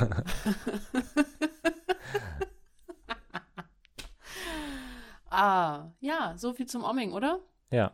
Dann äh, verrate ich jetzt noch zum Ende den Schritt, den wir hier vergessen haben. Genau. Und zwar, ähm, wenn sich der, die, der Mensch, der gestreichelt wird, hingelegt hat in die Butterfly Position, der andere sich hingelegt hat und zuerst in die Beine so reingegriffen hat und geerdet hat, wird äh, das Genital beschrieben. Mhm. Es geht darum, zu sehen und gesehen zu werden und dabei nicht zu werten. Mhm. Ja, also nicht zu sagen, ah, dein Penis ist so schön, er sieht so lecker, köstlich aus, keine Ahnung, oder deine Muschi ist so wunderschön, so einzigartig, sie sieht aus wie ein Wasserfall. Wobei das wäre schon ein bisschen beschreibend, sondern wirklich einfach nur zu beschreiben. Und auch hier eine große Intimität, ne, für viele Menschen. Mhm. Und wir haben eine ähm, Beschreibung von Ferdinand, wie er meine Vulva beschreibt, auch aufgenommen und die würden wir euch jetzt zum Abschied abspielen. Dann kriegt ihr nochmal auditiv auf die Ohren, wie meine Joni aussieht. Mhm. Falls ihr noch mehr sehen wollt, wie meine Joni aussieht, dann geht auf Instagram liebelei.co und der dies, dies, dieswöchige Post zeigt euch meine Mumu nämlich auch. Genau, und ansonsten folgt uns gerne im Newsletter, wenn ihr das noch nicht macht, liebelei.co slash fucketlist und gebt uns gerne eine große Bewertung Wünsch oder dir. folgt uns hier auch bei Spotify oder wo ihr auch immer den Podcast hört, um über neue Folgen benachrichtigt zu werden. Genau, die Klingeling draufklicken, immer dabei sein, all seinen Freunden erzählen. Und ich glaube, bei Apple Podcast kann man nämlich sogar Bewertungen schreiben. Auch darüber freuen wir uns. Wir haben schon gehört, wir brauchen Sprachtraining. Vielleicht wollt ihr noch mal was Liebes. okay, ihr Lieben, damit. Ähm, Bis nächste Woche. Und nochmal auch an dich. Das, hat, das war für uns jetzt auch wieder sehr schön. Ja, das war auch mhm. wieder sehr schön. Ja. Okay, ihr Lieben, damit verabschieden wir uns und ich spiele euch noch die Voice vor. Mua. Ich sehe ein Dreieck aus wuscheligen, gelockten dunkelbraunen Haaren und an der unteren Ecke, das Dreieck zeigt nach unten, ziehen sich so nach unten gerichtet Hautfalten, Schattierungen von rosa über orangelich Hautfarben bis hin auch zu ein bisschen dunkler, entsättigter, bräunlicher manchen der Hautfalten glänzt es ein bisschen, so leicht feucht. Und deine Lippen richten sich vor allem so nach unten, die inneren Labien, zwei schmetterlingsartige Flügel nach unten bilden, die sehr symmetrisch aussehen und insgesamt leicht nach links unten hängen. Dankeschön.